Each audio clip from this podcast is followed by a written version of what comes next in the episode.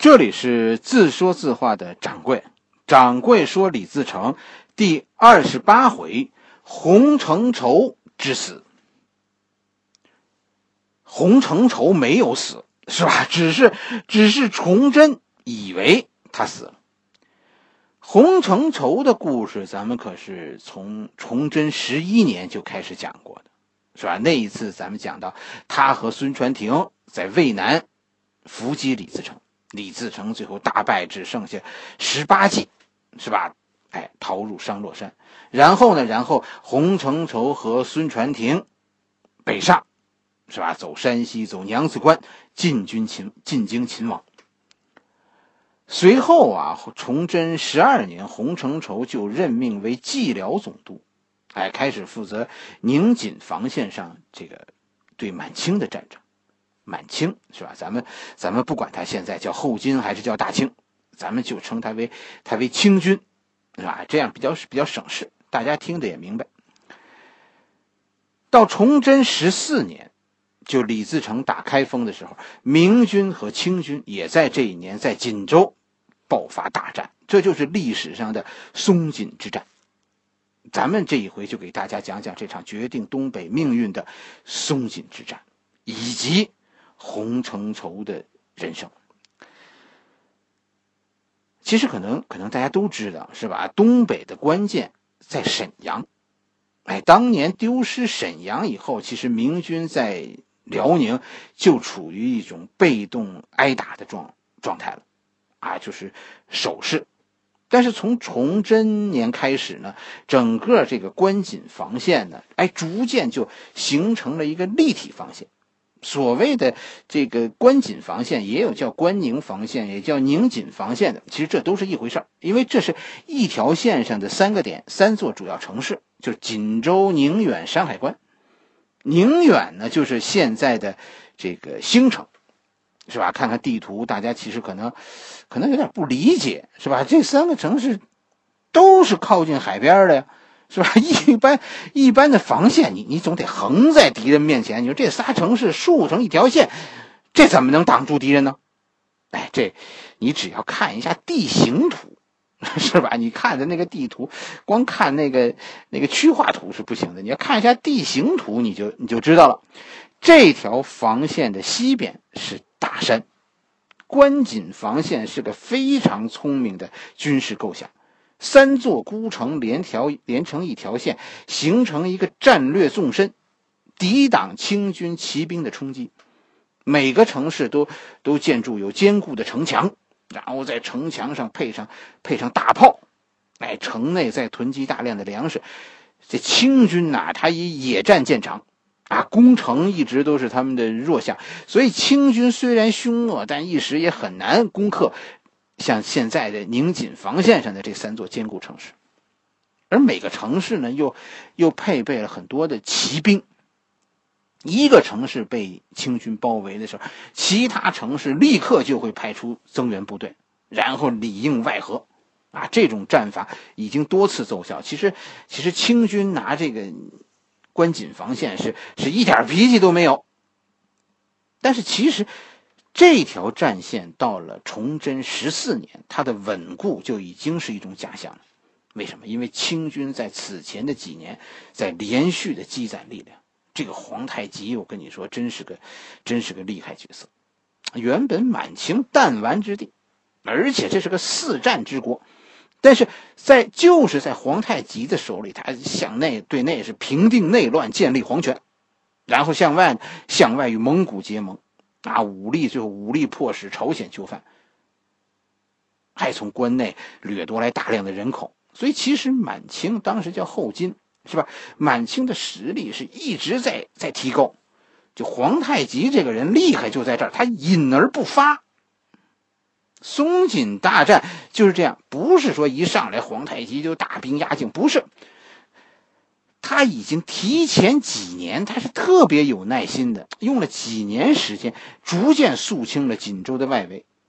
实际上，皇太极是在等一个机会，终于在崇祯十四年，这个机会来了。挑起松锦大战的这个人叫吴八师。从这个明朝初年啊开始，其实明朝初年，咱们讲那个锦衣卫的时候，咱们讲过了，是吧？东北这个方向的明军中，就其实有大量的蒙古人。随着皇太极和蒙古结盟，明军中的蒙古人就发生了动摇。吴八十这个人，他就是一个蒙古人。更要命的是呢，他负责镇守锦州的东门。你说他暗中，啊，他暗中投靠了满清，这这不是要命吗？这个，哎，他就准备在满清进攻锦州的时候，他要搞起义。这是一个意想不到的事情，就是原本民军中的蒙古人突然战场起义。还好，守卫锦州的这个祖大寿是个能有能耐的人，事前居然他就觉察到了，进行了防范。但是毕竟最后还是还是事事发突然。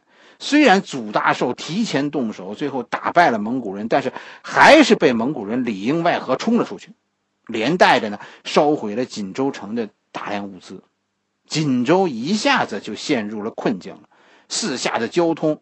是吧？被被清军完全中断，关键是城中的粮食供应不足。虽然不至于说像像祖大寿给朝廷写告急文书说写的说说还有一个月粮食了，不至于。但是肯定的说，这场内乱，这吴八十引发的这场内乱，哎，使得锦州的粮食损失了很多。就在这个时候，哎。到这个时候为止，大家看就形成了皇太极围困锦州、围点打援的这么一个局面。松锦之战是皇太极蓄谋已久的一次大战，是一次围点打援的成功案例。到这个时候，崇祯啊说锦州被围，崇祯才仓促间调集各路人马救援锦州。其实，在战略上，我们知道明军已经中了皇太极的诡计了。从后来的战争中，我们知道，大同、山西、河北，是吧？紧急调来的这些救援部队，其实士气低落，从兵到将，他现那个时候的明朝的人都不愿意外出打仗，打胜了还好，咱们咱们一起鼓噪向前。一旦遇到挫折，大家都怕损失。明朝啊，我跟你说，真的是他的他们的思想工作出了问题，是吧？当兵的不知道为何而战，当官的都是搞小圈子、搞割据，哎，就整个明朝，你看，你看崇祯十几年，就咱们讲这个四个字：有家无国。虽然你看明军人很多，号称十几万，但是其实人心惶惶。虽然你看他们从各自战区啊，都是在各自战区这些部调来的部队，不是孬种啊，这些调来的部队都是最能打的部队，各地。但是离开了自己的家，这些人一下子好像就不知道为什么，为什么而战？我干嘛要到东北来打仗啊？全军就弥漫着一种速胜的情绪，不是说骄傲，是想赶快打，打完赶快回家，管他胜败呢，是吧？回家就好。朝廷上是一下子在东北这边就集中了十几万人，真的没钱没粮，所以也是一再要求速战。实际上，在整个松井之战的，战区里啊，只有两个明军中有只有两个明白人，一个是祖大寿，一个就是洪承畴。祖大寿，你别看他一天几封信求救，但是其实他给洪承畴是写过信的。是吧？史书上有记载，洪承畴告这个祖大寿告诉洪承畴了，你千万别冒进，你要步步为营，缓缓的向我靠拢。你只要你稳住，是吧？清军和蒙古军组成的联联军，其实他没有实力挡住你，更别说吃掉你了。洪承畴何尝不想如此啊？一开始就是这样做的。洪承畴不求速胜，甚至于他脑子里都不求全胜。只要解锦州之围就好，这个想法从事后看，其实我觉得很靠谱的，反正远比后来的结果要强。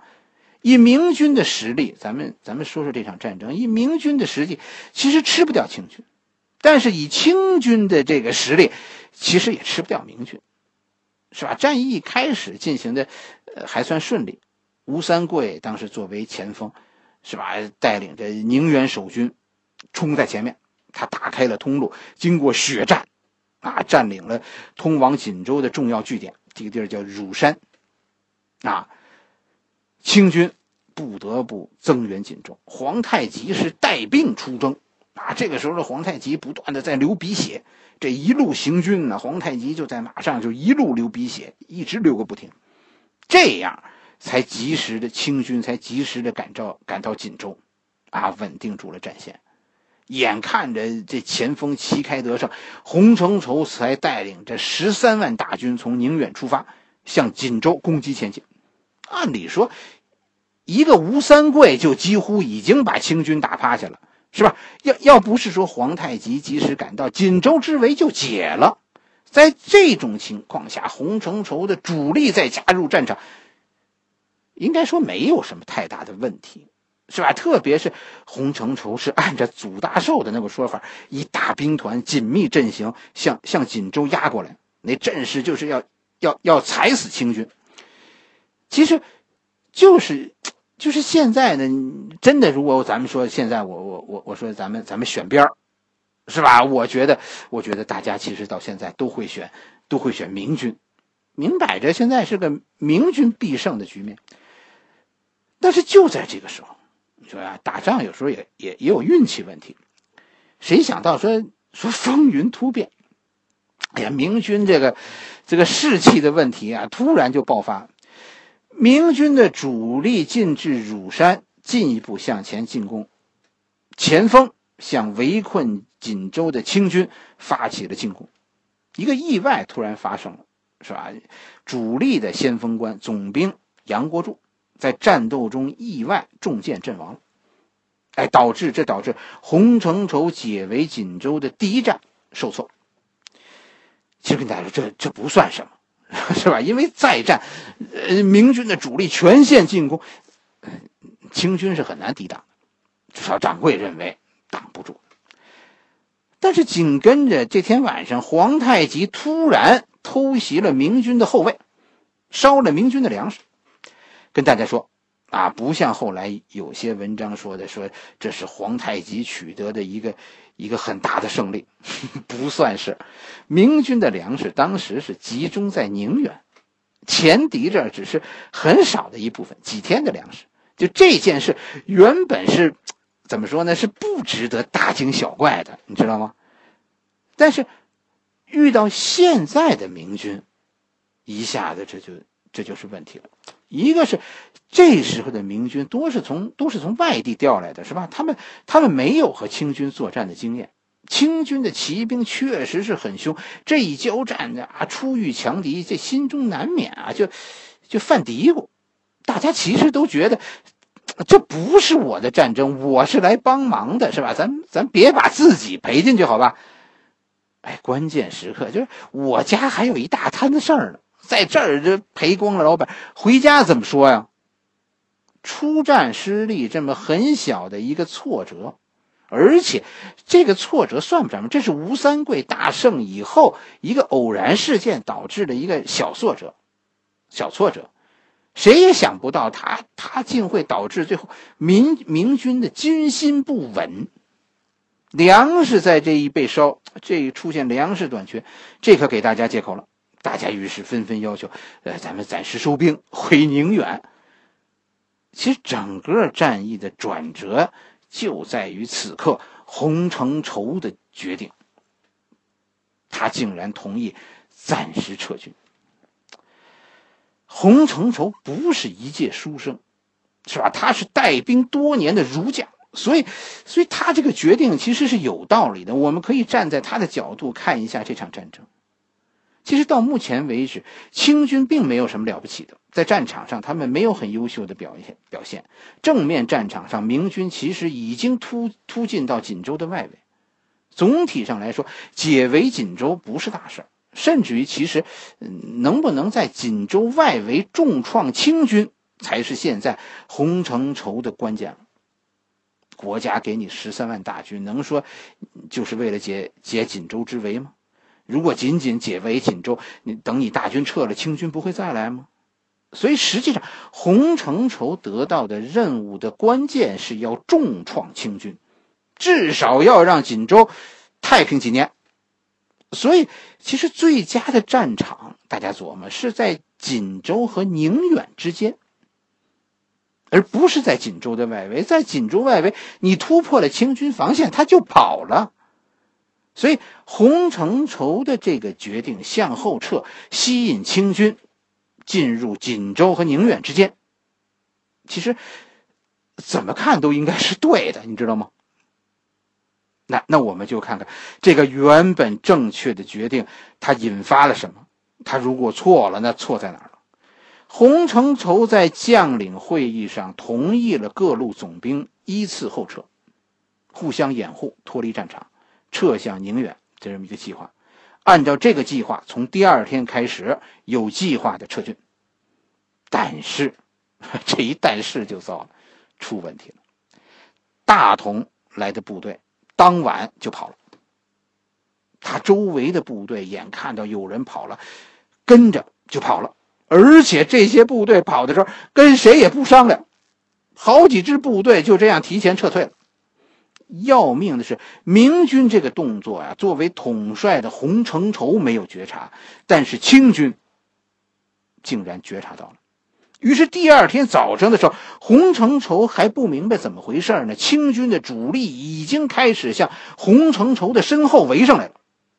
这个时候，在乳山，啊，把守洪承畴撤退通道的吴三桂，突然明白了发生了什么事情。吴三桂是顾不上洪承畴了，赶快赶在清军合围以前，吴三桂跳出了包围圈。结果，结果发生了什么事呢？洪承畴带领的几万中军，竟然意外的被清军合围了。洪承畴原本计划的是撤退，现在变成突围了。因为骑兵现在都跑了，洪承畴身边现在剩下的都是步兵，根本就突不出去。于是，洪承畴突然做了一个。更加有趣的决定，他不是向宁远方向突围吗？洪承畴突然掉头向锦州方向突围，向相反方向突围，在嵩山，啊，嵩山实际上现在，嵩山现在是锦州市的一个区，嵩山区，在嵩山，洪承畴陷入重围，再也跑不了。掌柜其实这些年啊，挺关注这场战争。我看到的历史书啊，其实各种说法呀，咱们说，呃，相互差别很大，很矛盾，是吧？有有有人说这一战的，明军打得非常惨烈，很英勇，但是也有说呢，说这场打的特怂，是吧？这明军的明军啊，这这明军怕死，到底哪个哪个说法是是真的呢？我跟大家说，其实都是。当咱们中国人啊。说咱们自己明白我为什么而战的时候，我告诉你，我们教育中的那些儒家思想，在这个时候会发生巨大的作用。不管你你读没读过儒家的经典，儒家思想是融入每个中国人的生活中的，它是我们血液中的成分。我们为了实现一个目标，在儒家思想的指导下，真的中国人不怕死的，我们真的可以成为那种别人嘴里这种特殊材料制成的人。但是前提是，咱们得知道为什么而战，你说是不是？当我们不知道这个时候，哎呀，我们我们那个对信仰的缺乏，就真的让我们缺少一个一个底线，啊，缺少一种所谓所谓军人的基本的操守，这就是大明朝亡国的原因，你知道吗？外强中干，这就是崇祯十五年那个时候的大明朝。李自成要进攻北京的时候，他手下的文武啊都反对，为什么不敢去？从数数字上看，大明朝没有到亡国的境地。在入关以前，多尔衮多少天睡不着觉，忐忑不安。后来说取得天下，多尔衮都自己都承认，这是一个这是一个天大的意外，这江山是捡来的，就是这样。谁也不认为大明朝此刻已经到了崩溃的边缘。说这个国家不成了。你从各种报表上根本就看不出来。但是历史就是就是这么无情，那大明迅速的就崩溃。其实你看杨嗣昌的经历是吧？洪承畴的经历，都是说导致这个国家这个王朝灭亡的最主要的原因，不是外部敌人，甚至也不是内部敌人，而是什么？而是人心。人心散了，作为这个国家的柱石的军队，应该思想上最坚强的军队，现在居然不知道为什么而战，不知道为谁而战。嵩山城里最后，最后也出了叛徒，是吧？有人有人向清军投降了，这导致嵩山被攻破，洪承畴被被俘虏，后来曹变蛟就在这一战中死了。嵩山战败了以后呢，在在锦州的祖大寿投降。这国家呀，没有一个精神的领袖，我们空有一身本领，你就是一肚子儒家思想，最终就是死路一条而已。除了战死作为一个忠臣，你别无他法。历史上我们无数次的看到，我们说的那些英雄，单枪匹马的冲出人群。冲向敌人啊！当你回想这样的情景，我问你：这样的战斗是是冲出去的人勇敢，还是还是说留在原地的人就是怯懦呢？崇祯是个有问题的皇帝，他没有让跟着他的人明白我们为什么为你而死啊！没有这个前提，这个国家就就失去了灵魂。靠忠义，你只能暂时。支撑着，姚先生用用很细致的笔给我们写了洪承畴的被俘，他的绝食和后来呃苟且的过程。